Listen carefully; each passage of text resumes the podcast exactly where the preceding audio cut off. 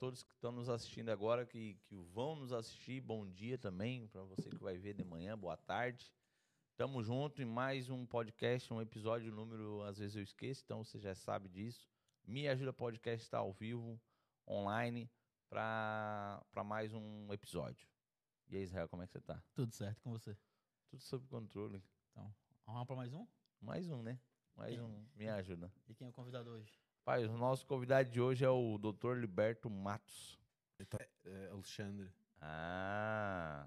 Alexandre. Alexandre, então, doutor Alexandre. Mas é então é, é Alexandre fácil. Liberto Matos? Não, é Liberto Alexandre. Liberto Alexandre. Rodas Matos. Rodas Matos. Hum, mas por que só doutor Liberto Matos? Que é o nome que ele usa. Que é o primeiro e último. Ah, então tá bom. Como é que você tá? Tá tudo bem? Tudo bem.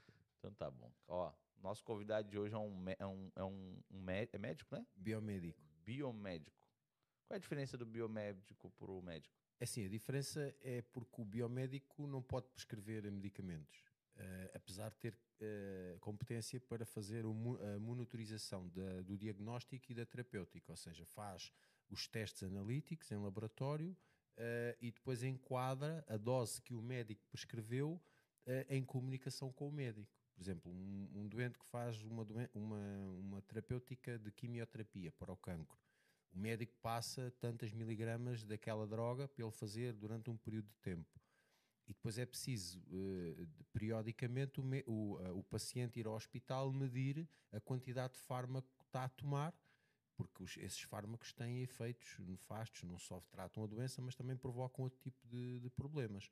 Então vai ao hospital e o biomédico faz a recolha do, do sangue ou da, da amostra onde quer analisar a droga em laboratório e depois comunica ao médico: olha, o paciente está com X de, de percentagem de medicamento, é melhor baixar ou tem que aumentar mais. Isso é o trabalho do biomédico. O resultado é o DNA bate certo, esse é o biomédico, passa no laboratório a analisar as amostras, tudo isso no sentido de perceber os indícios químicos e, e moleculares de, das pistas e, e, dos fármacos. Toda a parte da análise clínica, é, essa, essa tudo, tudo que seja análises clínicas, clínicas bioquímicas, é hematológicas é. é o biomédico. Ó, oh, você tá vendo aí, pessoal? Então, fique ligado aí que o, o, o papo hoje vai ser mais o lado da saúde. Da saúde juntamente com o lado do empreendedorismo. Então, quero, agradecer, quero falar dos patrocinadores Netmore, Sonhe, Parcela e Realize. Você quer comprar seu iPhone, entre em contato aí com a Netmore, QR Code vai estar na tela com os vendedores. Você que está no Brasil, você que está em qualquer parte da Europa, a gente entrega em 24, 48 horas na Europa, dependendo do país. A maioria, eu acho, né? DHL, UPS, FedEx, é tudo rápido, né? E entre em contato com os vendedores, como eu disse.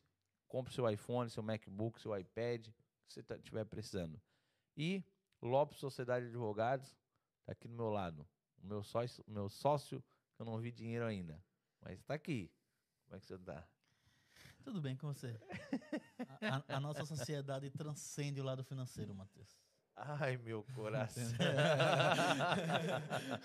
Agora me diz uma coisa. O que, que significa essa palavra transcende nossa... Ultrapassa, passa do lado financeiro. A gente a nossa amizade é muito mais que isso. Ah, a gente não liga pra ai, Meu, ai, eu ligo. Ó, Lopes, Sociedade de Advogados, você que não tirou seu visto ainda, porque você não quis, você que ainda não é, se regularizou no país, ainda porque você não quis, ou vim com visto, ou já está no país, você que a sua nacionalidade é, não tirou ainda, entre em contato aí com a equipe do Lopes Sociedade de Advogados, que eles estão prontos para poder estar te atendendo escritório na Bélgica, é, dando assessoria ali na França, Espanha e Portugal, Reino Unido, dependendo da situação, dá para ser resolvida. Entre em contato com eles que eles estão aí prontos para isso. Não, por enquanto as novidades são as mesmas, né? né? Gente, com muitas alterações aí na lei de imigrante, os, go o governo é, sentindo a necessidade de ajudar a regularizar os imigrantes, e isso é muito importante, apesar de que é, teve aí algumas falhas processualmente falando. O governo veio com o um novo visto, que é o visto para procura de trabalho. E, ao mesmo tempo, agora, é, trazendo a, regula a, regularização de quem já tem processo cá, é, travou a, os vistos de procura de trabalho. Tu, o, os consulados estão superlotados, não estão dando a demanda no prazo certo e todo mundo, o pessoal todo reclamando da, da falsa ilusão de que a, aplicar o visto ia ser, mais, mais, cé mais célere e, e, isso não está acontecendo, está deixando muita gente triste. É, só isso, mas são percalços pelo caminho que a gente é tem que, que talvez É porque talvez também é assim, ó, eles fizeram. É, é um processo, né? Isso. Beleza, liberou. Então agora eles tinham que ver o que ia acontecer com a situação. Aí acredito que eles vão achar maneiras para resolver. É, não? mas eu acho que é o contrário, mas primeiro a gente tem que preparar, capacitar para depois colocar no ar. E assim. Você está foi... em qual país mesmo? Infeliz. Eu tô, fal... eu tô falando de... o DVC. Entendeu? É, então, assim, é você que está assistindo, é verdade. É, é. Qual, qual país você se Portugal. encontra? Então, assim, é, nós é, vamos guerrear o Brasil. Eia, vamos lá, vamos ver o que, que vai dar. É, Depois nós vemos o processo do que acontece. Resolve Depois resolve-se. É, Portugal, né? Não, porque isso é uma medida sempre política. Eles lançam primeiro a medida política para o pessoal ficar calminho isso. e depois vem a confusão a seguir. exatamente. Ó, é bom que nós estamos com um português hoje, então ele defende. É, é, o país age assim com as situações, não? É, a maior parte dos, das situações é. Por exemplo, na pandemia, eles prometeram uma ajuda uh, às famílias e não sei o quê, e às empresas. Só que foi promessa, porque seis meses, um ano depois, ainda as, as ajudas ainda não tinham chegado. Eu e... não recebi até hoje. e, e, pronto, e é assim em Portugal, e eu creio que é a maior parte dos países onde existe muita burocracia, principalmente os países mais latinos. É, o que uh, há essa, há essa coisa essa de querer uh, politizar as medidas, politizam, ou seja, mandam cá para fora através dos meios de comunicação social, mas depois na realidade, no, no dia a dia, no, na nossa realidade, tem que batalhar muito porque até chegar lá à repartição, lá onde você vai resolver o problema. Pois. Que me preocupa Só muito. com muita oração. Me... e, e, ainda, e olha, e olha, olha, tem que ser perseverante para poder que, que cada órgão fala de uma forma diferente, né? É o que me preocupa muito ultimamente, é assim, a intervenção do Estado na, na vida das pessoas.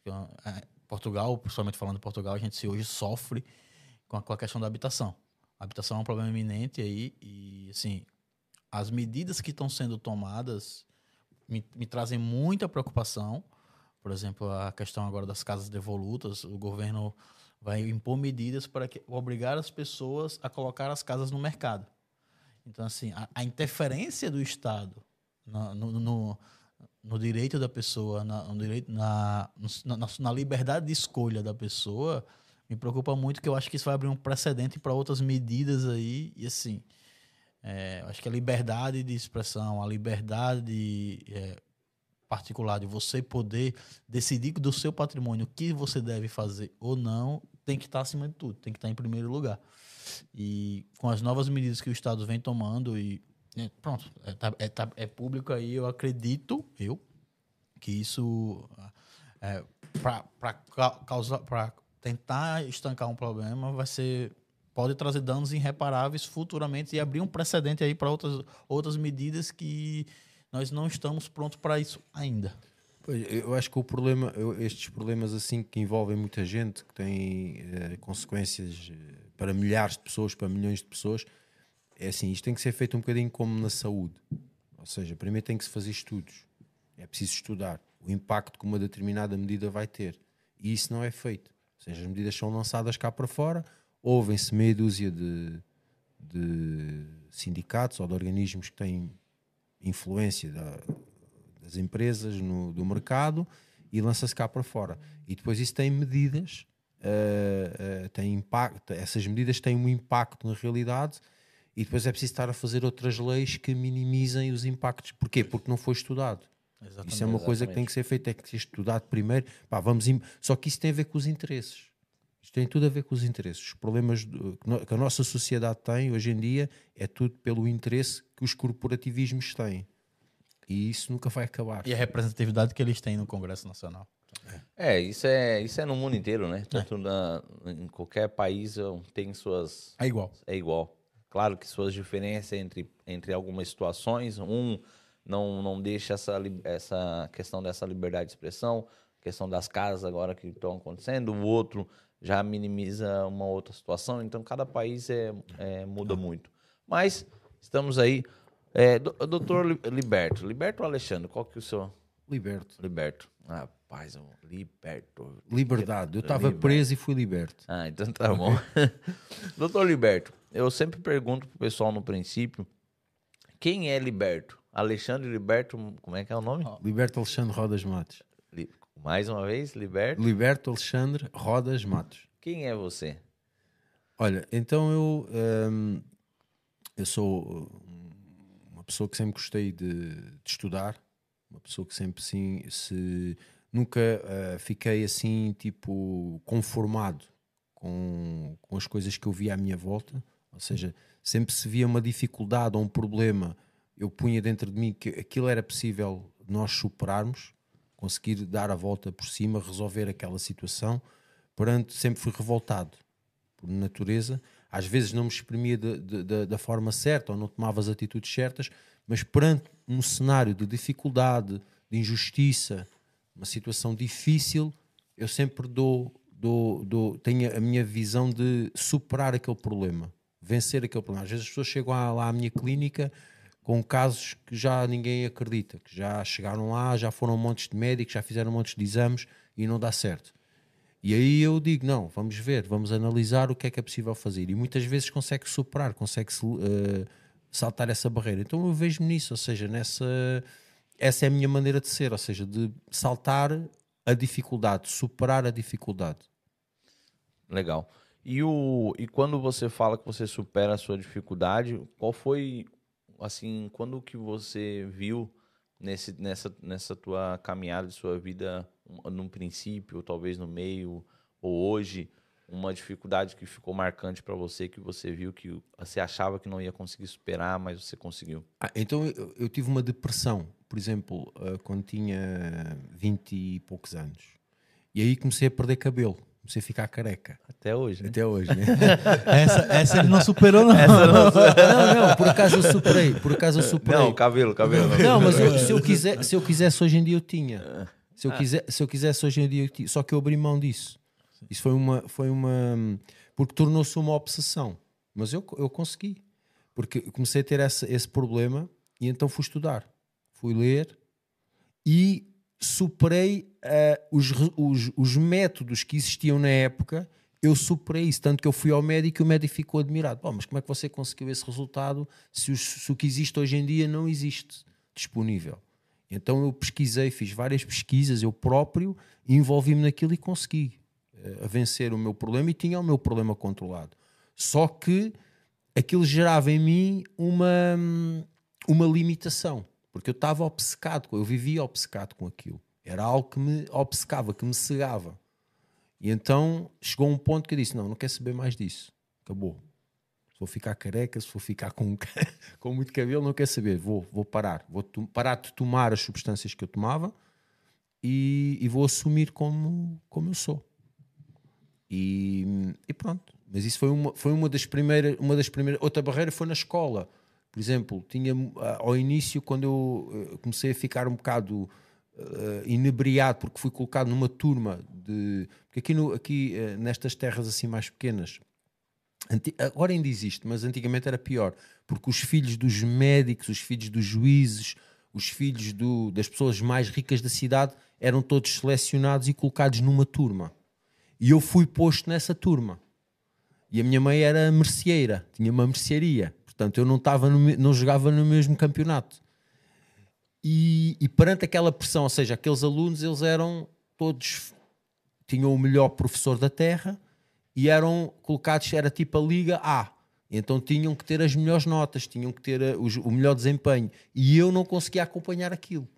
E chegava a casa, mas a minha limitação era mental. Ou seja, a minha limitação era como, eu, como os meus pais não eram tão ricos como os pais deles, então eu não ia conseguir ter os mesmos resultados que, aquele, que, eles, que eles tinham nas aulas. E o meu pai, nesse aspecto, teve um. um, um, uh, Deus usou muito o meu pai nessa altura. Disse: Não, tu não és menos do que eles. Se tu estás lá, tu és capaz de superar uh, uh, aquelas marcas. E assim foi. E aí, tipo, eu lembro-me que na terceira classe eu era o pior aluno da turma, e da terceira para a quarta classe foi quando o meu pai teve, deu esse estímulo, estu, estudou comigo e tudo, e depois daí, puf, aí disparou, aí superou a limitação. Como Não tem, tem, tem, tem diferença. Eu, desculpa apertar, quantos anos o senhor tem? 46. Fiz hoje 46. Hum, hoje, parabéns. Parabéns. Obrigado. e, e olha, existe isso lá em Capela também, não? Não. não nessa forma. Se, se, existe, eu nunca, eu nunca presenciei, nunca, nunca visualizei por essa ótica. Assim. Não, mas é. E, e, e olhando para olhando para essa, pra essa, essa, essa sua adolescência, depois essa, essa, essa sua depressão, você já é, empreendia nessa época ou você já começou a iniciar o teu, a sua vida de empreendedorismo nessa época ou só a parte de estudo ainda? Como era nessa? É, só eu fazia o, o, meu empreendedorismo era nos estudos. Aí eu investia o máximo. Aí estudava, lia, dava ao máximo. Se a professora, se a professora dava mais um prazinho de acontecia alguma coisa, se dava mais um, um dia para estudar, para mim era, era fantástico. Eu ia para casa e ia melhorar o meu estudo, então eu via que era aí nesse, nesse, nesse aspecto. O meu empreendedorismo surgiu quando começou a faltar o dinheiro em casa. Aí uh, houve uma. Daí a, a teoria tinha muita teoria e pouca Aí prática. a minha teoria não me ia servir de nada, porque não ia, não ia fazer dinheiro, entrar dinheiro em casa, e então eu tive que me, tive que me virar para outra área e, e, e pôr em prática os conhecimentos que eu tinha, mas para fazer entrar dinheiro em casa. E aí, aí foi quando a coisa apertou para o meu lado. aí, aí, teve que se transformar, teve que nascer dentro de você o lado empreendedor. Então, tudo encaminhou para esse sentido. Porquê? Porque eu trabalhava no hospital, entretanto, como eu era um dos melhores funcionários, um colega meu, um, que se dizia meu irmão, um, que era mais velho do que eu, arranjou lá, assim, abriu vaga para um sítio. Eu não sei como é que aquela vaga ali abriu, mas abriu vaga para um sítio eu, como nunca tinha trabalhado naquela área, que é a microbiologia, que quem, quem sabe biomedicina, quem está dentro da patologia clínica, é a área mais. Um, e então, quem, quem, percebe dessa área, microbiologia, uh, hoje em dia, com certeza que já está mais avançada, mas naquela altura era tudo manual, ou seja, não havia máquinas para fazer nada, um, um teste ou outro era feito na máquina, mas a maior parte era. E aquilo, como era uma área que eu nunca tinha trabalhado na, na minha área profissional, só no estágio, eu quis ir logo para lá e, e como, esse, como eu saí do pé da direção clínica, da diretora de serviço, como deixei de estar diariamente com ela, esse meu colega uh, arranjou maneira de virar a pessoa, essa diretora de serviço, contra mim e uh, na altura, quando era para me renovar o contrato, não renovar o contrato no hospital, para quê? Porque ele tinha o objetivo de meter outra colega lá dentro, que, com que ele estava amantizado e não sei o quê, e, e eu acabei por sair. Ou seja, recebi a carta no serviço. Pronto, nessa altura conheci a minha mulher. Ou seja, quando entrei nesse serviço para o qual eu fui, para o qual eu concorri, conheci a minha mulher e nós começámos a namorar. E entretanto, ela ficou grávida, nós casámos e eu fiquei, tinha acabado de comprar casa, porque eu pensava que ia ficar no quadro. Acabei de comprar casa, mulher grávida e sem trabalho. Então aí a coisa apertou mesmo para o meu lado. E agora, como é que vai ser? E depois, entretanto, consegui trabalho, uh, num, pois, todas as, porque foi na altura da crise de 2008, não havia trabalho para ninguém. Os hospitais, os, os, serviços públicos, quando vêm estas crises, onde se sente logo é no público, ou seja, quando aparece uma crise financeira, uma crise em qualquer área da sociedade, os, os principais, os organismos públicos param logo de contratar pessoas. Isso é uma coisa que, é, que eu não percebi porque ainda, porque é que isso acontece. Um, e, e depois, entretanto, uh, não havia uh, vagas nos hospitais para eu trabalhar. Eu arranjei trabalho para uma companhia de seguros. Aí nessa companhia de seguros, que não tinha nada a ver com a minha área profissional, uh, comecei a vender seguros, comecei a fazer seguros aos meus familiares, a pessoas conhecidas, empresas, comecei a contactar e desenvolvi essa parte de trabalho de empresa que eu não tinha. Ou seja, de bater à porta, de ir ter com o cliente, ver quais eram as necessidades que o cliente tinha em termos de, de seguradoras, de seguros de vida, fiz um curso de mediação de seguros de vida e não vida e, e, comecei a prosperar, comecei a crescer lá dentro e tal. Entretanto, abriu vaga para uma, para uma empresa que vendia uh, produtos de biomedicina, mas era em termos hospitalares. E eu pensei, bom, agora que eu já sei vender, eu vou ser vendedor, mas de produtos dentro da minha área. Então concorri. O que é que eu fiz? Ah, entretanto, aquele meu colega foi descoberto houve lá uma cena no hospital que o marido da colega, da, da outra colega descobriu que eles andavam mantizados, foi de caçadeira lá ao hospital. A minha diretora de serviço percebeu que foi enganada e, entretanto, quando eu estava a concorrer para a, a essa vaga nessa empresa que vendia produtos biomédicos, a minha diretora de serviço ligou para o diretor, para o diretor-geral a dizer: Não, vocês têm que pôr lá este indivíduo lá a trabalhar, porque ele é um excelente profissional e ele vai fazer diferença na empresa. Uh, e então eu entrei para essa empresa, tivemos lá, tive lá dois anos, cerca de dois anos, no mercado em que eu aprendi a abrir clínicas. Ou seja, como é que se legalizava uma clínica, como é que se trabalhava uh, nessa parte burocrática, nos contratos, nessas coisas todas. E quando saí da empresa, porque aquilo era uma área, a, a, aquela empresa ganhou um, um, contrato de distribuição nacional, mas não tinha experiência. Ou seja, as pessoas que estavam a dirigir a, a empresa, uh, e aquilo eh, são contratos milionários. A empresa recebe um contrato de dois ou três anos em que tem que vender 6 milhões. 6 milhões de euros em produtos de laboratório, só que não sabe não sabe como é que há de vender. Então, naqueles dois anos foram, foram muito duros para mim, para a equipa de vendas, porque nós não tínhamos experiência na área. Estávamos a ser, eu, basicamente, eu estava a ser lançado aos hospitais, agora vocês têm que vender. Numa altura que os concursos públicos apareceram, começou tudo a ser por concurso, deixou de ser ajuste direto, então foi difícil, ganhámos algumas coisas, mas foi difícil. Depois, ao fim, do, ao fim de dois anos, essa empresa fechou. Fechou essa área de, de diagnóstico um, e eu, entretanto, saí, mas quando saí fui, já fui abrir a minha, a minha própria clínica. É, uma, uma, uma, uma coisa que eu estou reparando, não sei se você percebeu, é que ele dá dificuldade, né? Ele conseguiu, ele achou uma oportunidade e automaticamente é, ele por ah, dentro dessa empresa ele aprendeu o caminho de como abrir as clínicas, porque às vezes a pessoa está nos assistindo e eles acham que é, a, poxa, eu trabalho para alguém e eu não vou abrir meu próprio negócio. Não. Se vocês parar para pensar no, no, início, ele falou que ele, ele superava as barreiras, né, que é o perfil dele, e trabalhando, né, para uma empresa, ele viu um nicho, num caminho, na área dele, que às vezes você está trabalhando para alguém na sua área, você também pode estar tá ali se preparando para o seu negócio, aprendendo, né? E quando ele viu a oportunidade, aprendeu, observou o mercado. Quando ele viu a oportunidade, ele foi. A empresa fechou, e... não foi porque ele saiu e, e aí começou. E, tam, e também, assim, mostra quão, tão quanto é importante. Né, nas dificuldades é que a gente, é que a, a gente aprende as melhores coisas, né? Tipo, se, se você precisava ter saído do hospital como saiu para poder enxergar e passar por todo esse processo para poder chegar. O hospital era uma coisa que eu gostava mesmo. Então, pois, mas Sabe, era mesmo a minha chupeta. Então eu ficava ali e gostava daquilo. Porquê? Porque eu entrava, o trabalho era reconhecido, eu ia nos serviços que mais ninguém queria, tratava dos doentes com cuidado, com amor. Então, quando tiram uma coisa dessa, quando tiram isso, você sente aquela perda e aquilo gera mais revolta ainda dentro de si. A ver? Então, mas isso que você está a dizer é verdade.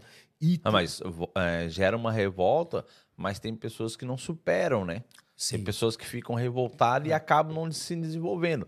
Uma coisa é uma revolta, assim, no sentido, poxa, eu, eu posso fazer melhor, eu posso crescer, apesar que as pessoas não acreditaram em mim, não, naquele primeiro momento você saiu por injusta, por injusta causa, e quantas pessoas passam por isso? É verdade. Que desanimam no meio do percurso, acabam não valorizando a sua própria área, acabam não insistindo, né? Permanecendo na, na, naquela área. Quantas pessoas acontece isso? Quantos advogados que você já viu começando a, a faculdade e não termina porque ouviu não, ou... A ou, maioria. A, você falou uma vez que é quantos por cento que... No Brasil, na ordem é 20%. A última que teve agora foi 18% de aprovação. 18, de 100%, 18% de aprovação. E na área de médico, quantos são reprovados?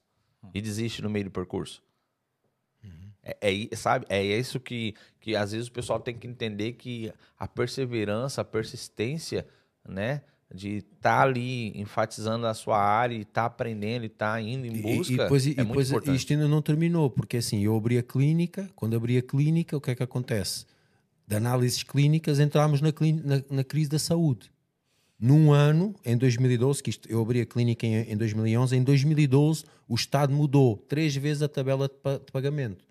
Ou seja, alterou o preço. Uma análise que o Estado pagava, por exemplo, 5 euros, ao fim de 2012 ele só começou a pagar 1 euro.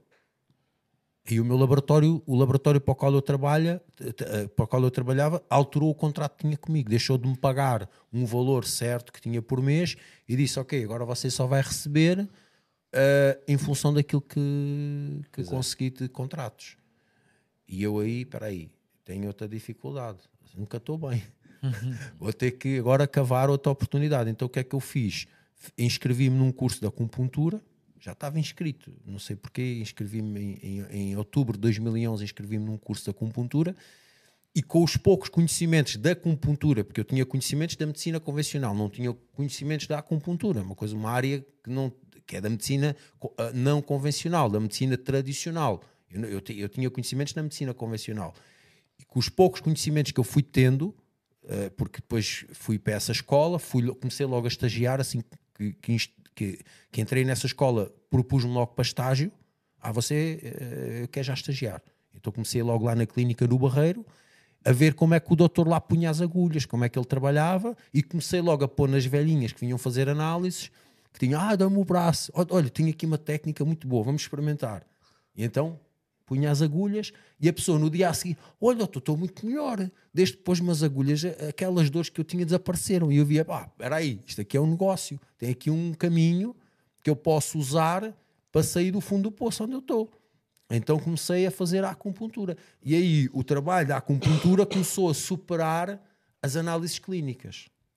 E aquela clínica onde eu estava, que era uma coisinha pequenina, que só tinha dois gabinetes, já não dava para atender tanta gente, e então apareceu outra circunstância, outro, outro sítio maior aqui no Montijo, onde eu comecei a fazer a acupuntura e as análises clínicas passaram a ser 10% de, da acupuntura, do negócio da acupuntura. E então, o que é que acontece? Uh, depois fiz um mestrado, inscrevi-me no mestrado, porque depois foi outra coisa. Isto está sempre a acontecer. Ou seja, quando eu estava, uh, uh, uh, quando eu já estava, tipo, tinha uma clientela brutal da acupuntura, sai uma lei do governo em que os acupuntores agora têm que ter formação superior. Mas eu não tinha formação superior, tinha uma pós-graduação. Pós-graduação não me dava formação. E assim, pá, então agora montei um negócio e daqui a dois anos ou três vou ter que fechar porque não tenho formação superior em acupuntura. Aí comecei a procurar, então fiz um mestrado internacional e concorri à, à lei que saiu. Tinha, eu tinha que cumprir tantas horas de estágio, tinha que ter uma certa formação específica e não sei o que. Eu reuni aquilo tudo e fui lá na CSS e entreguei lá na CSS. E depois eles analisaram, levaram quase dois anos a analisar e depois chamaram olha, está eh, aqui um, ehm, a sua carteira profissional da acupuntura, já pode exercer à vontade. E enquanto isso você estava trabalhando. Sempre escutar Não podia, né, deixar de trabalhar, né? Porque não, porque você montou um negócio em cima de algo. Né? Ao princípio você experimenta para ver como é que é, que começa a funcionar. Isso foi em 2012, 13? Isso, em 2012 foi quando começou. Depois 2013 sempre a trabalhar. 2014 inscrevi-me no mestrado, tive que me inscrever. Em 2015 submeti toda a papelada e em 2016 recebi então a, a cédula. E nessa, nessa jornada, tipo, nesse período, né? Como você falou aí, você teve que sacrificar N, N horas né, de trabalho, estudos e passeios, talvez, com família. Como foi essa tua. Como foi essa tua organização? Sei, olha, que... por exemplo, ao início, ao início, quando a coisa estava apertada, porque isto a gente está a falar, mas é sempre orçamentos no zero mesmo. Muitas vezes a minha conta no negativo, muitas, muitas vezes a minha conta no negativo, muitas, as pessoas olham, ah, é doutor e tal. Não, mas muitas vezes a minha conta estava no zero, estava negativa. E aí nessas alturas eu tive que continuar a acreditar e nessas alturas eu tive que continuar a seguir o meu sonho. Porque eu, quem olha, quem, quem faz este percurso, olha para trás e diz: não, isto é um propósito maior. Porque se não tivesse um propósito maior, se nós não pusermos esse propósito maior dentro de nós, as coisas não avançam. Chega a um ponto limite que não dá mais. Porque há situações em que há, há situações que não dá mais. Você é colocado numa situação que, pelo menos aquele projeto naquela altura, vai ficar parado. E porque você não tem condições. Mas não, no meu caso, a coisa apertava, apertava, apertava, mas havia sempre uma saída. E é isso que acontece na maior parte das pessoas. Tem sempre uma saída, só que a pessoa fica tão obcecada, tão cega. É, mas uh, olhando para o lado, olhando para lado espiritual da situação, você já conhecia o caminho nesse período? Até 2009, uh, ou seja, até eu trabalhar na, na seguradora. Foi na seguradora que eu depois conheci o caminho. Então, mas você sabe que né, a gente que acaba conhecendo esse caminho, como você acabou de dar esse exemplo, é, quantas pessoas muitas das vezes não dão valor para esse o caminho que seria a questão da palavra de Deus, que acabam desistindo no meio do percurso porque não querem dar ouvindo a outro caminho que a gente sabe que tem a solução, né? Quantas pessoas que desistem dos seus negócios, que passam dificuldade, mesmo confiando, tá ali apertado, no, assim, às vezes no vermelho, mas sempre existia uma solução, né? Aparece sempre uma solução. E quantas não tem? Quantas não dão valor para essa solução? Quantas pessoas que não não então não é isso que eu isso? falo para as pessoas que se estiverem a passar por uma situação dessas, parem para pensar e façam o que nunca fizeram. Por exemplo, peçam a Deus essa direção, para ele mostrar, para ele mostrar o caminho que a pessoa deve tomar daquele momento em diante. E isso vai acontecer. Se a pessoa for sincera, se a pessoa dizer, meu Deus, eu não sei o que é de fazer, estou numa situação aflitíssima, preciso de uma solução, então que o Senhor me mostre o caminho. E vai aparecer. E, e em, em, olhando para esse 2000, 2014, 2015 aí, que você, né, você é de médico, vamos falar assim, doutor, você passando mesmo com dificuldade financeira ali, não dificuldade, não que passava dificuldade, mas estava sempre no aperto, sempre ali no aperto, no aperto. É, olhando para o lado empreendedor da organização, gestão, como que você aprendeu? Quem que te ensinou? Como é quem foi teu mentor nesse momento?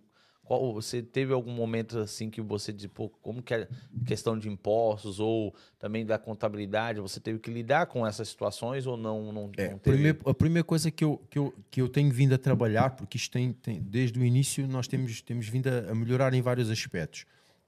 E uma das coisas que eu comecei a aprender e que hoje em dia faço é não trabalho com créditos. Eu não trabalho com dinheiro emprestado do banco. Se eu não tiver dinheiro para fazer o projeto, eu não faço eu ponho o projeto de lado até ter condições. Porquê? Porque o crédito é uma coisa que não te dá ideias. Ou seja, o dinheiro surge facilmente e você não tem tempo para pensar da forma como vai aplicar aquele dinheiro da melhor forma. Então, a mim, esta é a minha visão, não quer dizer que seja a visão de toda a gente. Agora, eu não trabalho com crédito, eu trabalho com capital próprio. Se eu não tiver condições para, para, para fazer, eu não faço. Eu Mas... mas será que não é porque o senhor vende serviço? Talvez por isso que você tem essa. Porque eu já gosto de um crédito. É como eu digo, depende do negócio é para negócio. É, que o, é, porque, tipo, quando eu, eu vendo produto. Então, quando você vende um produto, vamos supor, eu vendo produto, vamos supor, eu vendo água, vamos dar um exemplo. Então, eu preciso ter capital, né, para poder comprar. Quanto mais águas eu tiver, mais eu vendo e mais lucratividade eu tenho. Muitas das vezes, um crédito com juro baixo, dependendo da situação, Opa, eu pego, claro que não para benefício próprio. Tem pessoas que pegam crédito, cartão de crédito, se endividam e para benefício próprio. E não. pergunta, e se apertar? Mas aí que não, aí que vem o X da questão. Normalmente se aperta, depende de onde a pessoa vai colocar. Se for para benefício próprio, por favor, não faça crédito, porque aí concordo para cartão de crédito, para carro, para luxo, para viagem, né? É. Para coisas que mas, pessoal exemplo, que não vai trazer retorno. Mas, por exemplo, o, o, negócio é uma coisa que não tem um fluxo constante. Ou seja, não, tem, aí... alturas, tem alturas que vende muito e Sim. tem alturas que para. Sim, mas aí depende também do negócio da pessoa. Se a pessoa faz um bom planejamento, ela tem um planejamento, ela sabe que o processo dela tenha a crescer. Vamos supor, como eu, como eu tô dando o exemplo do meu. E eu, pô, eu tenho 100 mil no banco que eu consigo comprar mais água e eu sei que eu estou deixando de vender mais água porque eu não tenho mais capital para ter água. E o banco me oferece o juro a 1%, vamos dar um exemplo, 2%. E eu sei que eu estou ganhando 10%, eu dou 2 ao banco ainda me sobra 8%. Isso eu aconselho sempre. Agora, pega o dinheiro ao banco. Ah, não, para me fazer uma viagem, me comprar umas roupas, para me carro. comprar um carro, trocar de Sim, carro. Eu, eu entendo, eu entendo não o teu ponto de vista. Valor, eu entendo né? o ponto de vista. Agora, do, da, da, da, minha forma de gerir sim, o meu sim. património e o não, meu é. negócio, que eu vejo é que, como os negócios uh, vamos lá ver, não tem um fluxo e muitas empresas caem por isso. Há empresas que investem, por exemplo, na construção vê-se isso. Eles investem. O que, que, é essa construção civil? Da construção civil. Ah, ok, ok. Construção civil hoje em dia tem um sistema que é se os, eles não viverem com capital do banco, não conseguem vender as casas. Porquê? Porque os bancos vendem, ajudam a vender as casas aos construtores que pedem dinheiro com eles. Está a entender? Sim, sim. Por exemplo, você é um construtor, construiu uma casa, pediu dinheiro ao banco para construir aquele prédio. O banco vai facilitar os empréstimos àquela, àquela, àquela às pessoas que vão comprar a casa àquela empresa. Porquê? Porque vai ajudar a pagar o empréstimo. Agora, se a empresa construiu a casa com capital próprio, vai ser mais difícil o banco emprestar o dinheiro.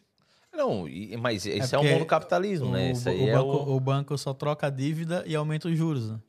É, isso aí é. Isso aí então, é... do, do, da minha área, ou seja, uma, uma recomendação que eu dou, porquê? Porque é como eu tenho visto, ou seja, os negócios crescem, mas tem alturas em que o, o, o, o, o negócio aperta, tem alturas que o negócio vai apertar, e aí, nessa altura, você tem um compromisso em pagar aquela, aquela dívida, e se você está a começar e começa logo a ter dificuldades a pagar uh, aquela, aquela dívida porque está a trabalhar com dinheiro que não é seu, então aí você vai ter dificuldade. Não, não, é, isso, isso, aí, isso aí eu concordo. É. Assim, por parte, eu, é como os outros, o senhor conhece a sua área melhor do que eu. Então, quem sou eu para poder falar? Mas olhando para o lado de quem vende um produto, né? Quem vende um produto e menos serviço, porque eu vendo menos serviço muito mais produto. Eu sempre tive, é, assim, eu sempre gostei de um bom crédito. Por quê? Porque o meu negócio, os negócios, dependendo do negócio da pessoa, que a pessoa também tem que ter essa visão, né? Ah, uhum. Ah, não, eu, nada contra, mas ah, eu tenho um café, o meu café é um euro. Quantos um euro vai ter que vender para pagar o juro que você pegou no banco? Qual a modificação? Não, vamos crescer o café, em vez de vender 100 café, eu vou vender 300 café porque eu estou num claro. ponto específico. Então, eu acho que a estratégia da pessoa é, muda muito tem essa, tem essa com, questão. Tem a ver com o mercado que a pessoa trabalha, tem a ver com a e com, e com a, e com a, com a definição que a pessoa tem. Se tem uma pois. definição, ou seja, este é dinheiro, não é meu, não vou mexer nele. Pois, o capital, usar, né? Então, não vou isto usar. É para a empresa, para fazer crescer a empresa, tudo bem. É, porque as pessoas utilizam muito o capital, né? Ah, o capital, como dizer assim, é, é, é, eu preciso um, de um fluxo de caixa. E ela utiliza aquilo ali para benefício próprio. É que as pessoas não têm ideia. Por exemplo, isto é outra coisa. Quando a pessoa recebe o dinheiro dos clientes, portanto, o, empresário recebe o dinheiro, aquele dinheiro não é dele. Aquela verba não é da pessoa. Ali uma pequena porcentagem é da pessoa. O resto é para pagar ao fornecedor A, para pagar renda, para pagar uh, ordenado, para pagar impostos. Antônio Costa ama, né? então, dai a, dai a Deus o que é Deus e dai a, dai a César o que é de César. Então, aquele dinheiro, aquele dinheiro todo que você, aquele bolo que você recebe não é seu. Então você tem que fazer uma gestão em casa ou na empresa de que, daquelas verbas. Tem que separar o que é para si, tem que separar o que é para os impostos, tem que separar para cada é, área. É, e, e você também. Você já quebrou alguma vez? Não. Nunca quebrou. E normalmente quando a pessoa. Quando a pessoa acaba falindo, ou normalmente a pessoa quebra ou ela passa por certas dificuldades. É, eu já vi vários empresários por causa disso, por causa que priorizou muito o luxo. O luxo, quando eu falo, não é que a pessoa ostenta, mas ela acaba tirando muito capital da empresa para benefício próprio e deixa de investir na empresa, num conforto da empresa, num sistema melhor da empresa, num produto melhor vendendo da empresa, de um profissional melhor dentro da empresa, onde sempre vai ter um crescimento, não importa de 5%, 10%, mas sempre vai ter um, desculpa, um crescimento. E você já conheceu alguns é, colegas ou amigos não, eu, por exemplo, já, eu já tive um carro, já tive um carro que dava um monte de despesa. Ou seja, eu tinha um Jeep, um BMW X3 que era muito bonito e não sei o quê, mas dava uma despesa brutal. E então, eu abri mão do carro, vendi o carro e comprei um carro mais modesto, uh, que trabalha, uh, é GPL, a gás, que é o meu carro do dia a dia, e que eu todos os meses, em relação ao outro carro, poupo cerca de 500 euros. É, eu estou gastando gasolina com, o meu, hein? Você está vendo lá no Milênio? Não? Rapaz, é, é dois tanques por semana, tá indo, amigo. Se, se, se, se você mora fora de, fora de Portugal. pois é então, olha, eu, eu, faço dois, é, eu faço uma média de 2.500 km por mês. Não, eu, eu faço. Tô fazendo, acho que. É, dois, eu tô fazendo quase isso a cada 10 dias. Fogo. Pô, cara, é. nunca vi. É porque também, 60 quilômetros pra ir. Lisboa. 60 pra voltar. Vai pra lá. Volta pra cá. Vem pra Montijo. Vai pro escritório. Vai no Alibaba. Volta pra cá. Rapaz, é 200, 300 quilômetros por dia. Então tem que mudar... E o pedágio? Tá me. Ai, meu coração. Não, tem, tem que mudar para o GPL. Porque ah. a gás, a, a, elétrico, elétrico, elétrico né? não, não dá. Elétrico não dá porque não tem autonomia. Senão você vai passar o dia todo na, na, na, na a carregar o carro. Ah, mas 300 km tem elétrico tem, que anda, 400, né? 500 km de autonomia. Tá bem, mas você vai ter que parar pelo menos... À noite? À noite, Meia, né? meia hora. À noite, né? Tem que estar meia hora a carregar-se. Imagina, mas se você não fizer mais do que 300, ótimo. Não, é, é o máximo 300 km que eu é? ando por dia. Ah, então aí dá. É, porque olha... E o pedágio? Não, vai, vai poupar muito. Vai não, poupar só muito. de pedágio tá dando quase 20, 20 25 conto por dia. É, zona 2. É. é, classe 2, quer dizer? Um marvado. Fogo. Só é... aquela ponte ali me dá uma dor no... Doutor Liberto, não.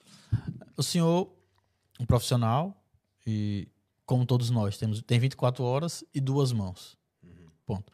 Como é que o senhor faz para poder é, expandir o seu negócio e poder atender mais pessoas, formar pessoas para que, que possa proliferar o seu negócio de, de, forma com que mantenha o mesmo padrão e a mesma qualidade, sendo que o Doutor Liberta é só um?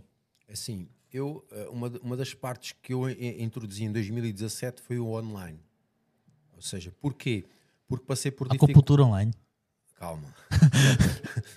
eu vou explicar. Não, porque em, em 2015 as coisas começaram a crescer e nós colocámos funcionários. Mas esses funcionários deram-nos muitos problemas. Então tivemos duas causas no tribunal, situações injustas, e, e, o que é que eu pensei? Bom, eu vou manter as clínicas abertas. Ah, entretanto, abrimos mais uma clínica em Lisboa, tínhamos uma clínica no Montijo, uma clínica em Lisboa, e eu pensei, não tenho recursos. E não vou pôr porque não vou pôr pessoas, não vou. Não vou pôr pessoas porquê? Porque vai-me dar trabalho e, e, o benefício que eu vou ter em função do, do trabalho que eu vou, que eu vou ter uh, vai ser pouco. Então o que é que eu comecei, o que é que a orientação é que eu recebi? fazer online, ou seja, uh, criar uma loja online uh, e as, as, marcações hoje em dia é tudo online. Você faz, as, por exemplo, hoje em dia você precisa de marcar uma consulta para a CUF. Você não liga para lá para a CUF a marcar uma consulta. Você descarrega a aplicação da CUF e faz a marcação online. Então, criei uma loja online onde as pessoas querem comprar, por exemplo, querem uma consulta da acupuntura, entram no nosso site, entram na loja, compram primeiro a consulta e depois, e depois ligam a marcar a consulta. Porquê? Porque hoje em dia também há uma situação que os meus colegas que uh, trabalham na mesma área do que eu têm problema, que é as pessoas marcam e não aparecem. Então você tem o gabinete pronto para receber a, o paciente e à última da hora ele não vem, nem diz, nem, e a gente liga e o telefone não toca. Ou não atendem o telefonema. Aí, 2017 ele já entrou online. Paga-se para ter a consulta, depois faz a marcação. Aí veio fazendo essa cultura dentro da empresa. Pegou. Então vem, tem vindo a aumentar. Todos os anos cresce. O ano passado crescemos 20% em relação ao ano anterior. Tem vindo a crescer. Crescer, sempre a crescer. E Ou seja, dessa meu... mesma maneira, dessa sempre forma. Sim, eu não tenho Entra. funcionários, sou só eu e a minha mulher, duas clínicas e somos só dois. Só vocês dois conseguem gerir. Eu não, eu não trabalho, vamos lá ver, eu trabalho com qualidade, eu não trabalho com quantidade. Eu quero ter clientes que valorizam o meu trabalho e que vêm constantemente e compram constantemente e que estão sempre a comprar. Porque o que é que me adianta eu ser muito conhecido como, como colega? para mim, eu não quero isso. Eu prefiro ter pouco, não sei como é que vai ser para a frente, não sei, ninguém sabe, mas eu sei que vai, vai, vai aparecer oportunidades e eu vou conseguir. Portanto, eh, eu agora estou focado, o, o, meu foco agora são as minhas filhas. Ok? Porquê? Porque eu vejo que a gente às vezes tem aquela coisa, ah, Deus, Deus, Deus cria. Se você não criar, Deus cria. Isso não é verdade. Pois. Porque o mundo hoje em dia cria por si. E o mundo não tem nada a ver com Deus. E se você não focar no, no, na formação das suas filhas, você vai ter um problema grave lá à frente. Grave, grave, grave lá à frente. Então, eu tenho focado, tenho abrir, por exemplo, eu, eu, fiz, eu, eu agora em 2022 em 2021 para 2022, inscrevi-me no mestrado na Universidade de Lusófona para fazer um segundo mestrado. E fiz o primeiro, fui o melhor aluno da faculdade, tive as melhores notas.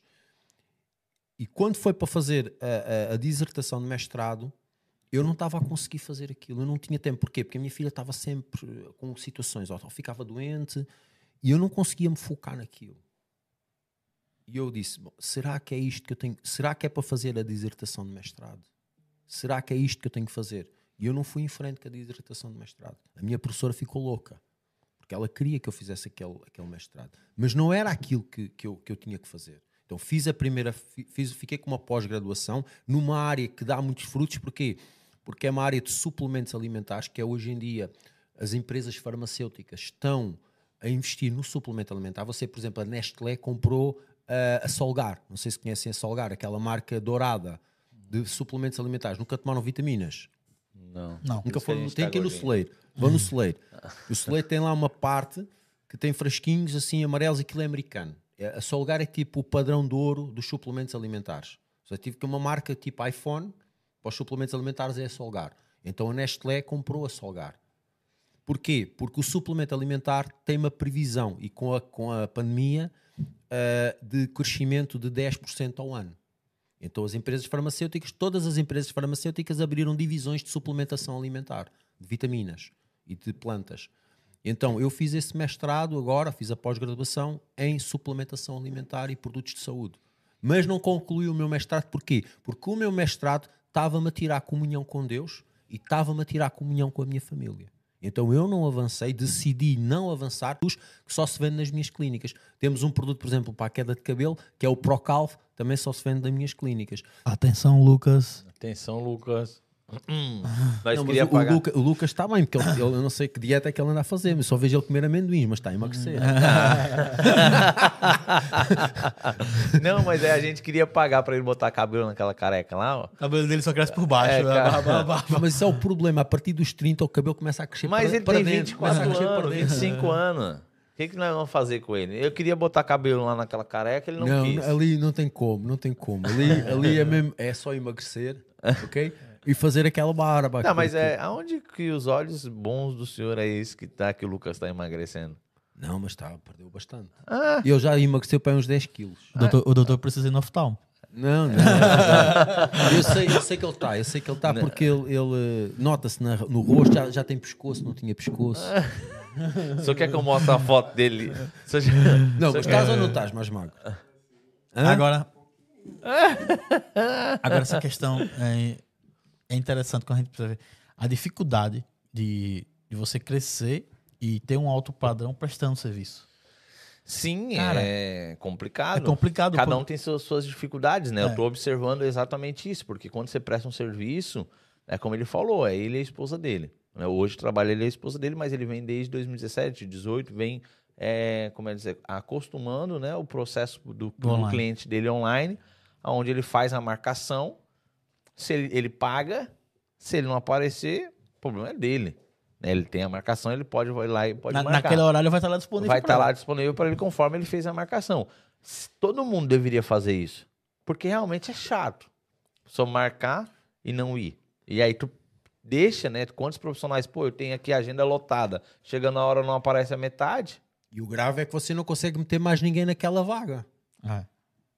Você gastou, você diz, liga uma pessoa agora, marca.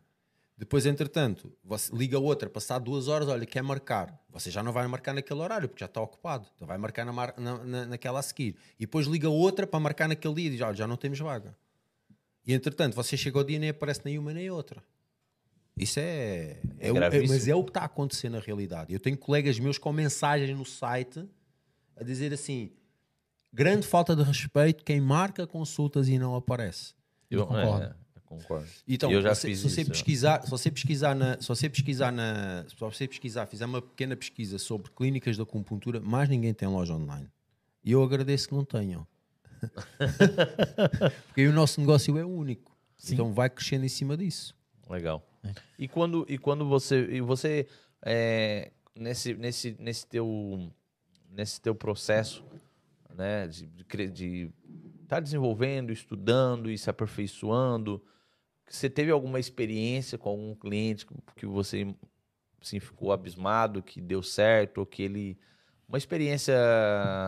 Então, eu tive, uma, tive uma, uma moça que apareceu lá na clínica também por falta de cabelo e uma mulher, ela não tinha, só tinha cabelo assim à volta, aqui pela zona das orelhas, não tinha cabelo nenhum em cima. Igual o Lucas. Igual Ele o era Lucas. assim. É. Só que o cabelo crescia aqui do lado. E então ela tinha o cabelo comprido, o que é que ela fazia? Tapava de um lado, por cima, demorava duas horas a sair de casa. Eu tenho o vídeo no site. O, se entrarem no, no site, em clinimeso.com, vou encontrar lá o vídeo da Ana. E, e, a moça chegou à minha frente e quando ela destapou a cabeça, eu fiquei, eu, eu próprio fiquei assim, meu Deus, o que é que eu vou conseguir fazer aqui? Eu, mas eu, ok, vai dar certo, a gente vai conseguir, porque ela teve um problema nos ovários, então a médica mandou ela fazer uma determinada pílula, só que aquela pílula muito forte, caiu o cabelo todo na moça. E depois todos os dermatologistas onde ela ia diziam assim: não, não vai dar certo. Olha, a gente vai fazer o implante, mas isso não vai dar nada, não vamos conseguir resultado. Então ela chegou de rastos, com 20 anos. Ela agora tem 23, 24. Ela chegou lá com 20 anos. Naquela altura em que as moças começam a namorar, começam a procurar eh, companhia. Então, não ter cabelo uma mulher é uma coisa, um, um dano impactante. E então, eu comecei-lhe a fazer o tratamento, um tratamento no, no couro cabeludo e ao fim de seis meses ela tinha o cabelo. Ah, ela começou a usar peruca, porque quando ela foi lá à minha consulta, foi também a uma consulta para lhe fazerem uma peruca natural. E eu disse: Olha, você vai usar peruca, mas quando a gente, daqui a seis meses você já vai ter cabelo na cabeça. Eu não sei porque é que eu disse aquilo, mas eh, conforme eu profetizei, aquilo aconteceu.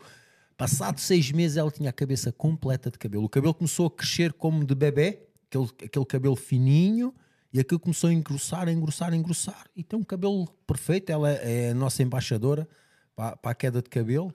E ainda hoje em dia vem todos os meses, ou dois em dois meses, à clínica fazer tratamento e está lá. E foi um caso mesmo daqueles resultado brutal.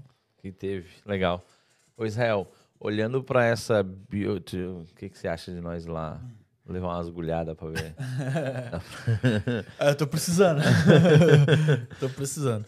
Como é o que? Nas costas, nas pernas? Né? Joelho. É, todo. Tem como fazer agulha no corpo todo? Assim? Primeiro, tem, primeiro tem que se fazer um diagnóstico. Eu vou, eu vou, sair de lá assim. Não, primeiro tem que se fazer um diagnóstico. Por exemplo, a acupuntura tem um efeito ansiolítico e anestésico muito evidente.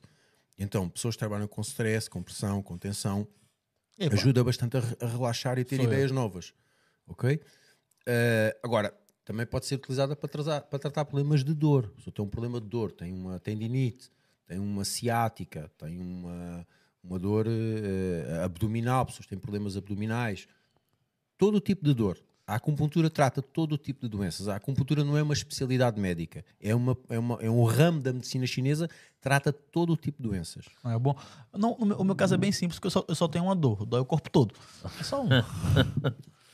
E esse, esse corpinho aqui, esse corpinho aqui vai agulha, hein, amigo? Não, mas aí, aí, você tem que ver, aí você tem que ver uh, como é que está o seu fígado. Porque essas dores são musculares. São musculares. Então aí temos um problema de fígado. Temos que ver, analisar o fígado. É, eu, eu fiz isso lá no Brasil agora. Eu fiz, eu e a Amanda estamos nesse. Por isso que a minha barriga deu uma desinchada. Não, não, não adianta olhar assim, porque a, a, roupa tá meio coladinha. Tá bem, tá bem. Tá bom? Mas, não, assim, mas eu fui no tem, médico. Eu tenho que ter bons olhos. Eu fui no médico lá no, no Brasil, quando eu tava agora é, de férias. Férias. E eu, eu tava com muita gordura no, no fígado, né? E aí eu comecei, tô até tomando, tô num tratamento para poder é, limpar, limpar o, o, o fígado. E realmente é uma coisa que eu aconselho, tanto todos, né? Todos que estão tá nos ouvindo, você, Lucas, Emily, todo mundo. Ah, cara, é uma mas coisa. Eu, mas no meu caso, os meus órgãos são todos muito unidos. Não tenho gordura só no fígado, não. Tem todos eles. não, não, não tá mas, é, mas, mas, é, uma coisa que às vezes a gente, a gente não sabe que a gente não prioriza sim, isso. Sim, sim, claro. E, tipo, a, eu e a minha eu esposa sou, agora estamos. Um, eu sou um, por exemplo, eu, saúde, questão de exercício físico, eu nunca priorizei isso. Eu priorizava muito trabalho, estudo, trabalho, estudo, trabalho, estudo. Alimentação horrível, alimentação principalmente, eu acho que isso influencia muito também. E depois de um tempo você vem, epa, peraí. Não, e, e nós já, tamo, já, já chega, chegamos pô. do 30 para cima. Não, não, isso é porque vocês têm capital de saúde. Quando você começar a reduzir o capital de saúde, você que vai ser, epa, peraí, agora já tenho esta dor de costas, agora já tenho esta dor no ombro que é que eu posso fazer? Então você começa a ver o que é que eu posso mudar. Então, Mas já a... tem que começar desde de agora? Tem que prevenir. Quanto mais cedo, melhor. Pois. É, então, Israel, vê se. Eu vou tomar umas agulhadas. Não, é, eu tô, eu tô cuidando do meu fígado, porque, isso, porque, porque eu tava isso até é uma coisa dores... bíblica, isso é uma coisa bíblica. Porque eu, ainda, ainda agora na, no domingo, que foi no domingo, mandei um vídeo para o, para o pastor Caio, para o, para o Caleb, porque o nosso corpo é a roupa da nossa alma. Então, se você cuida da sua roupa, você tem a camisa limpinha, tem a camisa passadinha, cuida do seu sapato, cuida, cuida das suas calças. Por que é que você não cuida do seu corpo? Porque o corpo, se não estiver saudável, você vai ter problemas na sua alma. Tal como você tem problemas na alma, reflete no corpo. Quando você vê uma pessoa que é endemoniada ou a pessoa está a passar montes de problemas, não conhece a palavra de Deus, como é, você vê logo no semblante dela, vê na cara, hum. falta de brilho, pessoa vem pesada, vem carregada. E aí você começa a tratar espiritualmente aquela pessoa, o corpo muda. Completamente. Então, se você não trata o seu corpo, você desleixa o seu corpo, isso vai ter um impacto na sua alma. Não é que você vai perder a sua salvação, mas vai ter um impacto na sua alma. É, e, aquela pessoa que e, e olhando para isso, do que ele está falando, é, tem pessoas que cuidam do corpo, mas não cuidam da alma. É ao contrário. Aí a pessoa tá bem no corpo, mas o semblante, tu vê de longe, tá carregada. Agora, é o que a gente aprende, né? Que eu tô uhum. tentando é, botar em prática e ter constância nisso. É, é, a, é, o, é a alma, é o corpo, né? Que, que, que tem que ser cuidado e tem que ser tratado pelo fato disso. E assim as coisas vão acontecendo. E, e, e, e colocar isso em prática também é muito difícil. E por, que, por que uma salada não tem o mesmo sabor de um hambúrguer? Porque é o sacrifício. Então tudo tem sacrifício. Aí, aquele memezinho, cavalo. não, mas é, é exatamente isso. Não, é porque é tu, a gente, na nossa vida a gente tem que fazer coisas que não gosta. Então temos que isso é uma coisa que eu tenho. Primeiro paga o preço. É, a gente tem, eu tenho batido isso muito com a minha esposa, que é muitas vezes na palavra de Deus, na forma como não é falar desta parte da alimentação. E isso vai ter um peso também importante. Porquê? Porque quando você não tem uma alimentação equilibrada, você come só aquilo que quer, aquilo que sabe bem. Você não está a fazer vontade de Deus. Sim, sim. É, é porque normalmente, a, a, a, até porque também muitas das vezes as reuniões, dependendo da reunião, a gente sabe que é falado. Né? A gente vê e às vezes é falado, dependendo da reunião de sábado, com dependendo, dependendo dos grupos. E é uma coisa que realmente estou começando a, a observar muito esse lado. Né? Parei de tomar uma Coca-Cola, estou tomando uma vez por semana só no domingo. Não, né? Faz desde consigo. quando eu cheguei do Brasil, agora eu, tô só no domingo. E realmente, tipo, eu cheguei aqui com 89, 89, quase 90 quilos. Eu tô com 86. Em menos de um mês. Em menos de um mês. Mas por quê? Por causa da alimentação. Eu preciso correr atrás. Porque é, eu tô então, com 86. Ah, eu, ah, eu, não porque, ficar, eu não vou ficar pra trás. Eu, também, eu. Também, eu, eu tô com, comendo carne, mas é, é, fim de semana. Eu, eu, com, eu, com, eu, tô... eu como bolos. Eu vou, a eu como, vou como, como um bolo uma vez por semana. Então é tudo tem a ver com o equilíbrio. É. Nos outros dias você sacrifica. Eu não como bolo, eu como hambúrguer. É. Cinco vezes por semana. Não, errado. É, tipo, é ontem, eu tava, tipo, saí aí da reunião. Aí de vez em quando, quando eu não como bolo, eu vario pra dar uma equilibrada, vai uma pizza. É, por, eu... isso o seu corpo, por isso o seu corpo dói. Por isso o seu corpo está a gemer. Então está a gemer assim, para, para, para, para. Para, não é Sim. é por aí. Então... É, depois que eu fui nesse tratamento do fígado lá no Brasil, que eu comecei, é, eu me senti, porque eu tinha umas dores por causa da é, pedra, de rim, é, pedra nos rins, né? Pedra nos rins? Fala? Sim, sim. E eu tinha as dores do lado, a vez quanto ela vinha. E aí eu falei, não, tem que mudar esse negócio aqui. E aí fui. E faz um mês, eu cheguei do Brasil faz um mês, né? Praticamente, uhum. nem um mês. E aí eu falei, não, não vou mais tomar Coca-Cola, carne mais é fim de semana, que eu comia muita carne no meio da semana. Mas carne faz mal. Muito, né, Israel? Quantidade. Quantidade. E carne vermelha, a carne vermelha está associada ao cancro. Ao cancro e a doenças cardíacas graves. Então, por exemplo, você tem que variar a carne que você come. Mas uma peixe. carne vermelha você não come? Ah, eu, não, eu como. Ah, okay. Não, mas como, sei lá, por exemplo, esta semana por acaso é a semana da carne vermelha lá em casa. Então vamos, vamos usar, a gente faz segunda tipo peixe, terça carne, quarta peixe, quinta uh, carne, vamos alternando, e à sexta-feira é livre. Por exemplo, uma lasanha ou uma pizza. Depois e fim de semana? Fim de semana, volta novamente ao mesmo. Faz, começamos a fazer a comida para a semana. Que a gente faz a comida toda que vamos comer durante a semana. Eu ah. não como fora. Eu faço a minha comida, uh, é, é, separo em marmitas para a segunda, para a terça, para a quarta, para a quinta e o resto vou congelando. Portanto, normalmente faço comida tipo para 15 dias ou para um mês e vamos utilizando essa comida congelada e comemos aquilo que fazemos. Porque só assim é que eu consigo ter saúde. Porque eu vejo aquela palavra de, do Caleb. Caleb disse a Deus: Meu Deus, a força que eu tinha aos 40, que eu tenho aos 40, eu tenho aos 80. Ou seja, a saúde que eu tinha aos, aos, aos 40, eu tenho agora aos 80. Como é que é possível uma pessoa de 80 ter a saúde que tinha aos 40? Porque eles sabiam comer. Porque eles viviam no sacrifício diário. Diariamente eles sacrificavam. E muitas vezes passavam fome. Eles não tinham a abundância de comida que nós temos hoje. Você vai no supermercado, que é isto? Você tem iogurte de todas as cores e feitios, tem comida por todo o lado, tem doce. Isso não existia na antiguidade. Então, as principais doenças do ser humano vêm pela boca. O que nós comemos. Então eu muitas vezes olho, pá, peraí, eu, eu, eu quero chegar aos 80 que a saúde tinha aos 40. Se Jesus não voltar, eu quero chegar lá nessas condições. Tal como o Caleb tinha, eu também quero ter. Como é que eu faço isso? Sacrifício, não tem falta. Tem que sacrificar os doces, os hambúrgueres. Às vezes sabem, ah, vou de viagem daqui para ali, vou passar lá naquele sítio, vou comer. Só que depois isso começa a ser rotina e a comida já não te sabe bem. Essas, essas, esses hambúrgueres você come tantas vezes que aquilo deixa de saber bem. Agora, quando é só uma vez por semana, uma vez de 15 em 15 dias, ui. É, mas por, é, por exemplo, eu. Aí, Lanzela, estão levando as lambadas. calma, calma, calma, que eu vou. Calma, que eu vou ter, eu era empreendedorismo, vamos voltar pro número. vamos, vamos voltar a falar do negócio. Não, mas, isso é um negócio, o negócio é isso. O negócio é, é, o que é que adianta? Você está a montar um negócio multimilionário e, e você saúde. vai passar o tempo nos Lusíadas e no, no CUF e não sei aonde. Ou na minha clínica, vai para a minha clínica, vai para a minha clínica. Não vai para a CUF, nem para. Vai lá para a minha clínica. Acho que tem alguém me chamando aqui, eu vou sair Não, não mas faz sentido, né? Isso Total é, é a mesma coisa, o que é que adianta ganhar o mundo e perder a, perder a salvação? Por exemplo, eu tenho. Uh, a minha diversão. Uh, a minha diversão é sair para jantar. Não, a sua, a nossa? A nossa.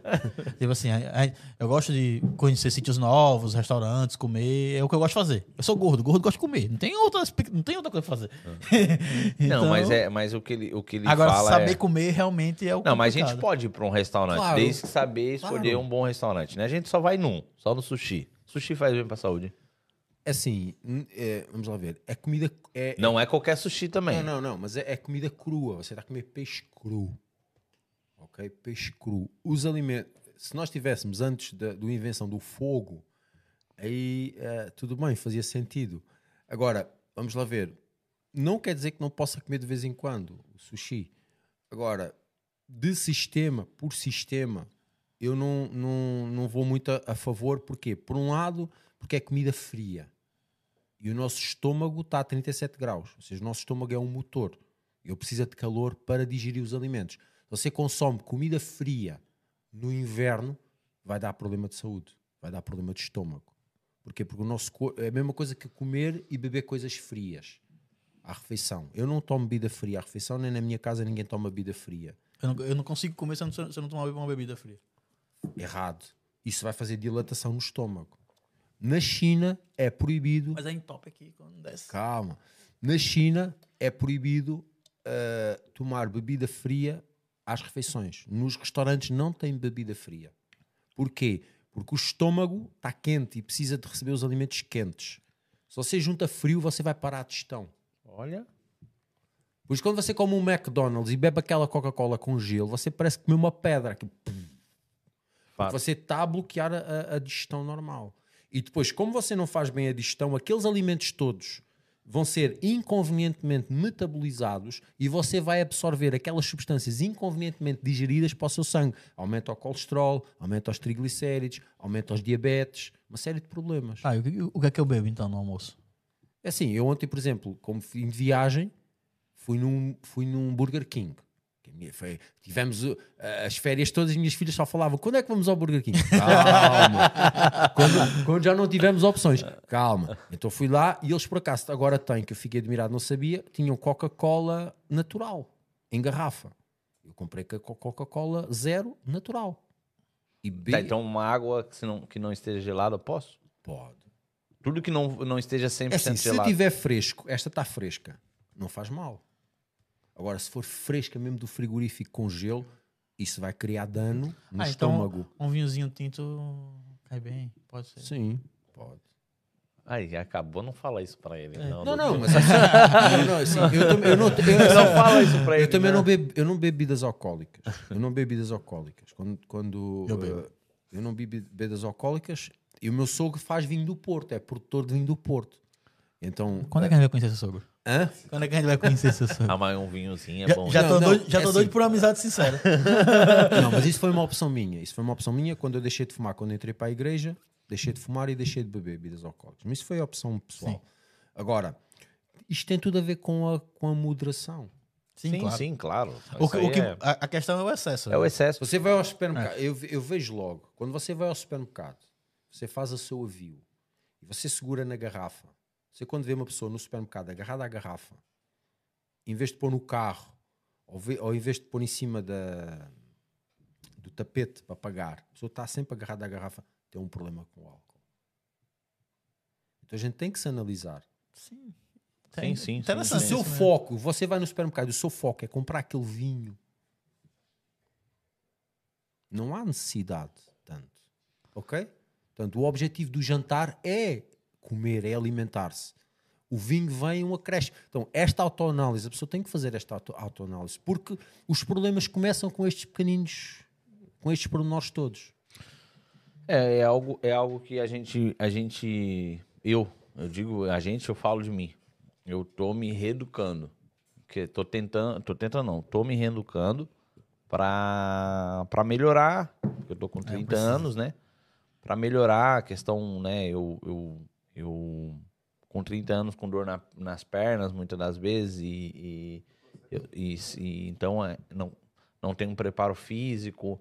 Então eu, eu, eu quero cuidar, é, como você acabou de falar, da, da, a gente tem a gente escuta muito e olhar o lado, só o lado espiritual, mas a gente tem a nossa carcaça que a gente não sabe. como pode voltar amanhã, Jesus pode voltar amanhã, como não pode voltar. Eu posso morrer amanhã, como não posso.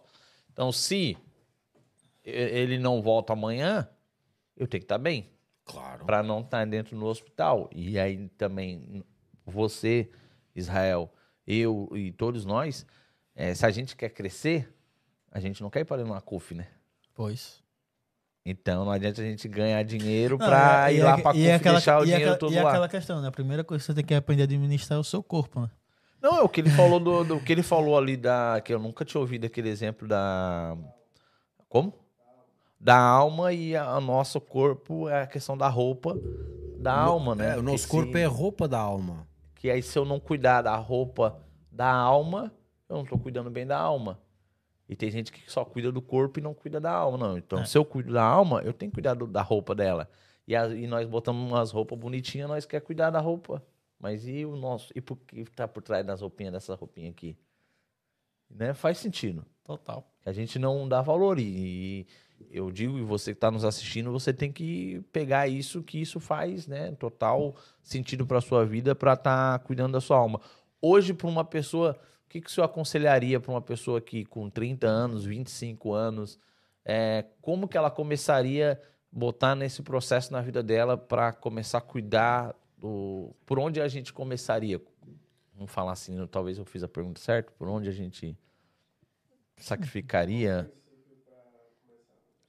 Talvez qual o princípio para começar a mudar? Nós com 25, 25 anos, você tá? 26? É, se for, fala, já, fala, já fala diretamente para Lucas que ele tá precisando. Não, eu, Ali o princípio come. é a organização. E, e, você sabia que ele come escondido da esposa? Porque ela não deixa ele tomar Coca-Cola em casa. E ele toma aqui no escritório. E ele toma no escritório. Ela não deixa ele tomar Red Bull, aí ele toma aqui no escritório. aí ele come aí, aqui. É assim, é, aí, aí tem que ser a consciência dele, tem que ser a consciência dele aí a, a, a, a trabalhar nele. Oh. Okay? Não, tem que ser a consciência. Mas aí a, questão que eu digo é assim: a pessoa tem que ser, o problema do ser humano hoje em dia é a desorganização. Ou seja, é, é, é, é onde, por exemplo, eu fui de férias agora com a minha família e nós fizemos logo um roteiro. Tipo, dois dias antes nós fizemos um roteiro das nossas férias. Onde é que a gente ia? A que horas nós levantávamos? A que horas íamos ir na piscina? A que horas íamos passear? A que horas íamos voltar para jantar? Como é que íamos fazer as refeições? Nós, leva... nós levámos as refeições feitas, porque nós fomos para um apartamento. Então, nós levámos as refeições todas feitas. Uh, então, fizemos, escalonámos todos os dias, todos os dias nós levámos a, a, tudo, tudo orientado. E na minha vida pessoal, ou seja, eu tenho as coisas mais ou menos orientadas nesse tempo, ou seja, tentar gastar o menos tempo possível com coisas que não traz uh, resultado. Por exemplo, agora da parte da manhã, eu agora tenho que ir uh, para casa para, para, almoçar. Tenho que ir buscar a minha filha à escola. Nós já temos isso tudo escalonado. Na nossa... Sexta-feira é um dia mais à vontade, porque às sextas-feiras normalmente nós não trabalhamos mas uh, uh, os outros dias da semana nós temos tudo orientado. Então, o que a pessoa tem que fazer é tem que fazer uma escala mensal em que, em que em cada dia ela define tarefas e tem que se objetivar para cumprir aquelas tarefas. Porque isso é a organização. E quando a pessoa começa a fazer isso, começa a ter cuidado com a alimentação. Tem que tirar um dia para fazer ginásio ou para, para exercício. fazer exercício. Tem que tirar um dia para estar com os filhos. Uh, tem que tirar dia para estar em família um dia da semana, tem que tirar dia para ir na igreja, para servir, tem que tirar dia, ou seja, ter as coisas mais ou menos orientadas. Por exemplo, quando a mim me dizem, olha, tens que vir aqui nesta hora, fora da minha escala, já começa a ficar complicado. Então eu já, já, já tento me priorizar 15 dias antes, oh, normalmente com 15 dias de antecedência já tenho mais ou menos a minha vida orientada, que é para eu conseguir estar naquela hora lá naquele sítio e, e, com saúde. Com, porque esta coisa de andar assim a saltitar, vocês conseguem fazer até aos 30 anos. Depois daí para a frente, começa a surgir problema. E aí, Israel? Mais uma lambada. Vou sair daqui pensativo hoje. Não, é, a gente aprende, né? O podcast é exatamente para isso. Além de nós, o nosso convidado ele nos ensina é, a sua experiência, passa pra, com, a sua, com todo respeito, a sua idade, tem a sua experiência, tem seu, seu, seu percurso, como a gente começou no princípio. Isso faz total sentido, né? Total. E você sabe que o nosso, eu falo nosso, porque eu já conheço a peça que eu tenho e ele já também já me conhece um pouco. A peça e as nossas peças que nós temos por aí é que nós não temos essa organização. Não. É, né? é, é para agora, é chega. É para agora, chega, vai, não, faz para, e pronto. Por exemplo, Atropela isso, nós temos, temos, eu, eu, nesse aspecto, eu gosto muito de olhar para, para, para, a nossa liderança espiritual. E quando eu olho, por exemplo, o, o exemplo do Bispo Macedo, uma vez vi um, uma, uma reportagem que ele fez nos Estados Unidos que ele detesta chegar atrasado. É a pior coisa que pode fazer para ele é chegar atrasado. E então, porquê é que ele não gosta de chegar atrasado? Porque ele, eu não conheço a vida dele pessoal, diária, mas com certeza é que ele se organiza. Se você vai no, no, lá no, no, perfil dele do Instagram, ele tem sempre aqueles vídeos àquela hora. É. E como é que ele consegue ter aqueles vídeos sempre àquela hora? E não importa o país, ele está no Brasil e já cedo já estava. Porque ele tem, uma hora, horário... ele, tem um horário metódico. Hoje, levanta sempre hoje, aquela hoje, hora. Hoje de manhã, por acaso, quando eu acordei, ele, ele já estava em live. Ele já estava. E ele está no Brasil. Ele já fez a terapia ontem no Brasil. E quarta-feira ele, eu pensei que ele já tá, ele estava aqui. Eu disse, mas, mas ele já está lá. Então é isso. Então é isso. É isso, ok. Eu tenho, um, eu tenho, eu, não há magia aqui. Eu tenho uma escala que ele define, que tem tudo orientado e tem que bater certinho ali. Então, se a gente quer chegar a nível espiritual é. num ponto alto assim, nós temos que ter essa divisão. E ele está com, com 83, né? Não, com 77. 70... 78. Faz, faz acho que é amanhã, ou é depois da manhã, 78. Quantos é? 78. 18 de fevereiro. A semana ah, passada. Fez, pronto. É, mas mesmo para a idade dele, da maneira que ele viaja para lá, viaja para cá, realmente, como ele falou, a, a, questão não é mágica, Israel, nós temos que fazer. Ele é o Caleb. Com a força que eu tinha aos, aos 80, eu tinha, eu tinha nos 40. Você vê o vídeo dele nos 40, tá igual. Tá igual. Você já não viu o é? um vídeo dele com, com 40 anos? É, é a mesma coisa. É a mesma coisa. A mesma palavra. Feijão é. com arroz, a mesma coisa. Espírito o mesmo, mesmo. jeito, o mesmo linguajar. Claro que hoje com tom de voz mais baixa, claro. mas você vê os vídeos dele, você, que às vezes uh, os bispos postam, não postam tanto porque talvez eu não sei a organização que é, mas tu pega um vídeo dele de 40 anos atrás, de quando ele começou. E hoje, a igreja vai fazer 53, né? 53, 52, Lucas? Ih, tá vendo aí? Tá vendo, doutor? Não, mas eu acho que é 52, 53. Acho que vai para 50. Portugal que vai para 31, né? É. 3, 33. Isso, é, 30 quando a gente já. E você vê, é a mesma coisa, Israel. É a mesma reunião, a mesma força, grita igual quando tiver que gritar, se perneia igual quando tiver que se espernear. E realmente eu não tinha feito essa. É, o cumprimento dessa, dessa, dessa palavra, então, porque isso não vem de magia, isso vem da organização. Deus bateu muitas vezes com a cabeça, organizou muitas vezes as coisas, teve muitas dores de barriga. O bispo já viu um vídeo que ele passou mal porque gostava muito de comer perna de caranguejo, passou para caramba. Já teve uma vez que ele falou que ele gostava muito de brincar num joguinho ali Era de, do... de, de, de, de, de, de, de carta. de carta e ele viu que ele estava se viciando, ele Abriu parou mão logo, daquilo, abriu abriu mão. daquilo. Ele fala, às- o que- às vezes ele não fala na reunião normal, mas quando a gente tem, acaba tendo reunião de obreiros e coisa, a gente acaba tendo essa, ele passa Não, mais eu- experiências. E, Eu, e- essa- eu, essa semana, tô, também tô nessa a semana detox de TikTok. Cara, eu tava muito viciado. É, eu não, eu já faz umas semanas já que eu não entro. Não. não, eu- eu- vou ter como. é, é, não quero, é, não vou mais. Sim, Mas o, o, que nós, o que nós temos que. O que, na realidade, o que eu tô tentando, o que eu vou conseguir fazer, que agora tenho que parar de falar essa palavra tentando, né? Tem que fazer. Ou, ou faz ou, Ou, faz ou não nem faz. tenta.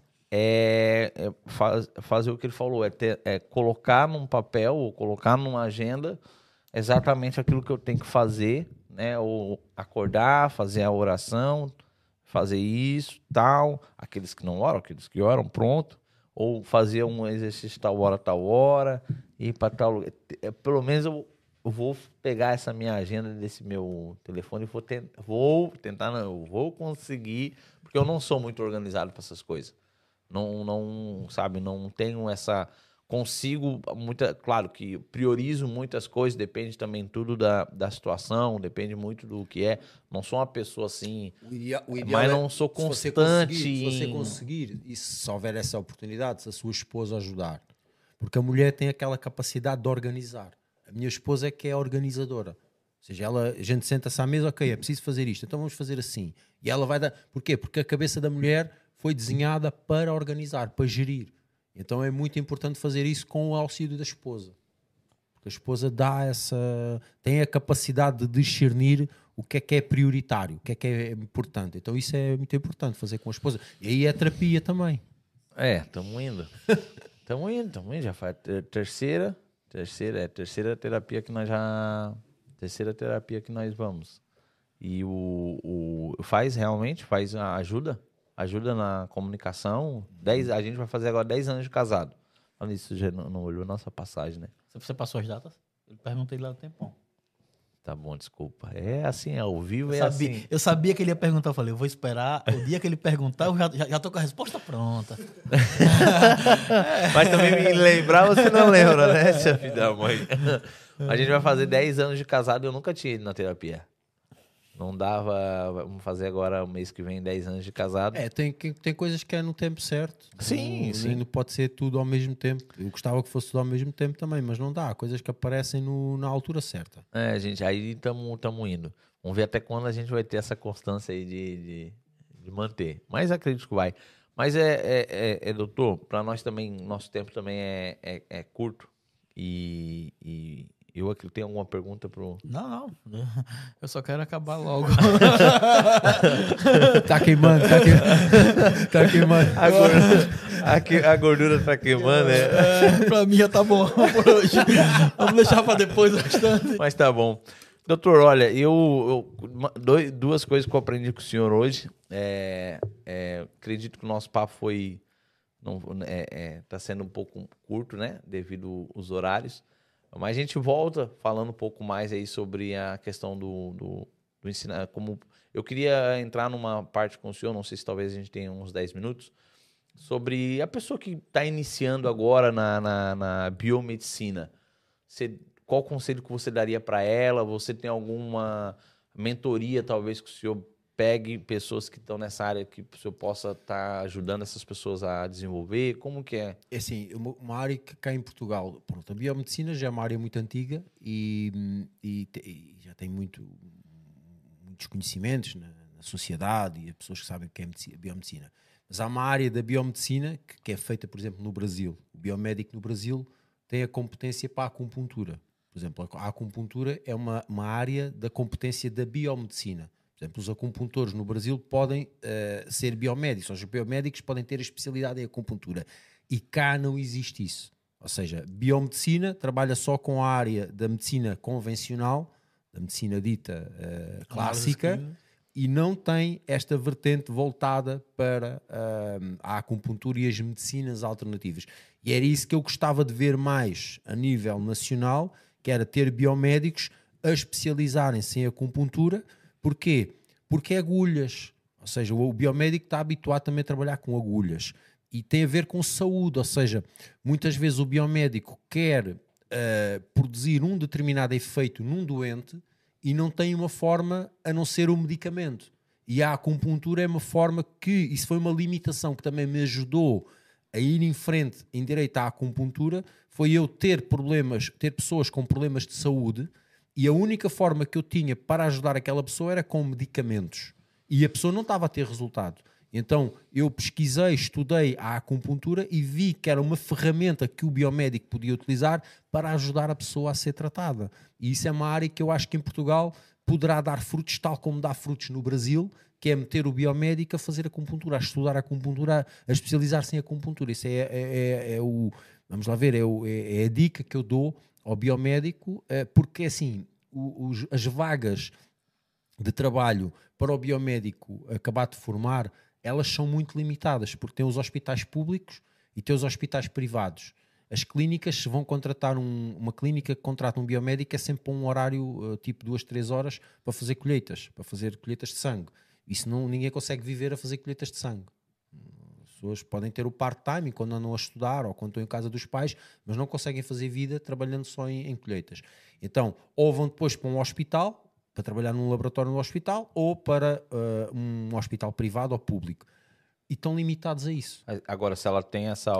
Então, se ela tem uma especialidade em acupuntura, ou tem uma, uma especialidade, por exemplo, em fitoterapia, em trabalhar com plantas, mas a acupuntura, do meu ponto de vista, para o biomédico é o melhor que ela, que ela pode Aí já tem mais, muito mais oportunidades. Aí já pode abrir a sua própria clínica, já pode ter, tratar os seus doentes com acupuntura, já tem, tem uma saída de mercado uh, completamente diferente. É a sua autonomia, como eu. Eu tenho muito poucos colegas biomédicos que trabalham com acupuntura. Conheço mais um ou outro mas de resto eh, são, vêm de outras áreas, trabalham de outras áreas e, e, e, e não estou limitado. Eu, eu, eu, tenho a minha vida pessoal estabelecida pelo meu negócio que está na acupuntura, basicamente. Então é uma forma de que eu creio que é uma forma de empreender bem.